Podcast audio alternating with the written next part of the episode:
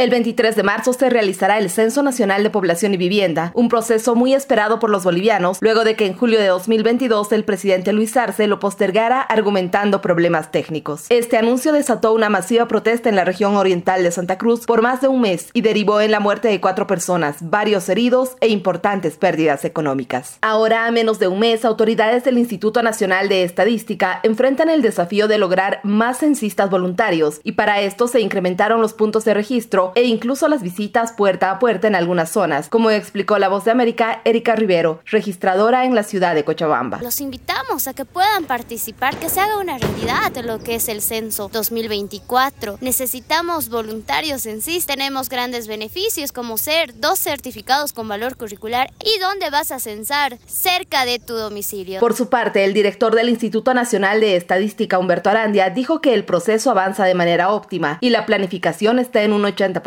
aunque reconoció que aún faltan más de 39 mil voluntarios a nivel nacional, especialmente en el departamento de Santa Cruz, y para esto anunció una capacitación semipresencial a través de la plataforma Yo Me Capacito. Siendo que nuestro principal grupo objetivo son jóvenes entre los 15 a los 29 años, los mismos se encuentren cómodos. Hemos diseñado herramientas de monitoreo y reporte que nos van a permitir garantizar el aprendizaje.